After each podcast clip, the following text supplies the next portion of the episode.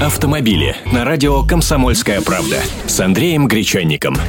Здравствуйте. Любопытные цифры сегодня приведу. Вот такой прогноз. Московские власти рассчитывают, что число поездок на личном автотранспорте в часы пик сократится к 2025 году на треть, то есть на 33%.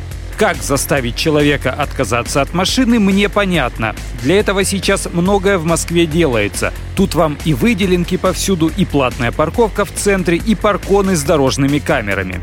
Взамен власти города надеются увеличить возможности общественного транспорта примерно на 40%. Обещают закупить новый подвижной состав, добавить более 300 тысяч пассажиромест.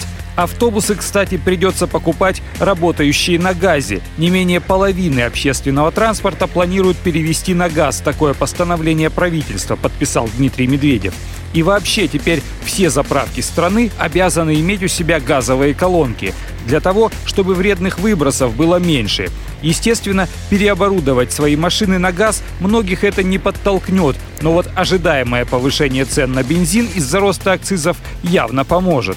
Так что машины не мытьем, так катанием будут становиться экологичнее, а в столице их еще и меньше станет. Зато обещают, что среднее время в пути, как для пассажиров общественного транспорта, так и для автомобилистов, сократится к 2025 году с 67 до 50 минут.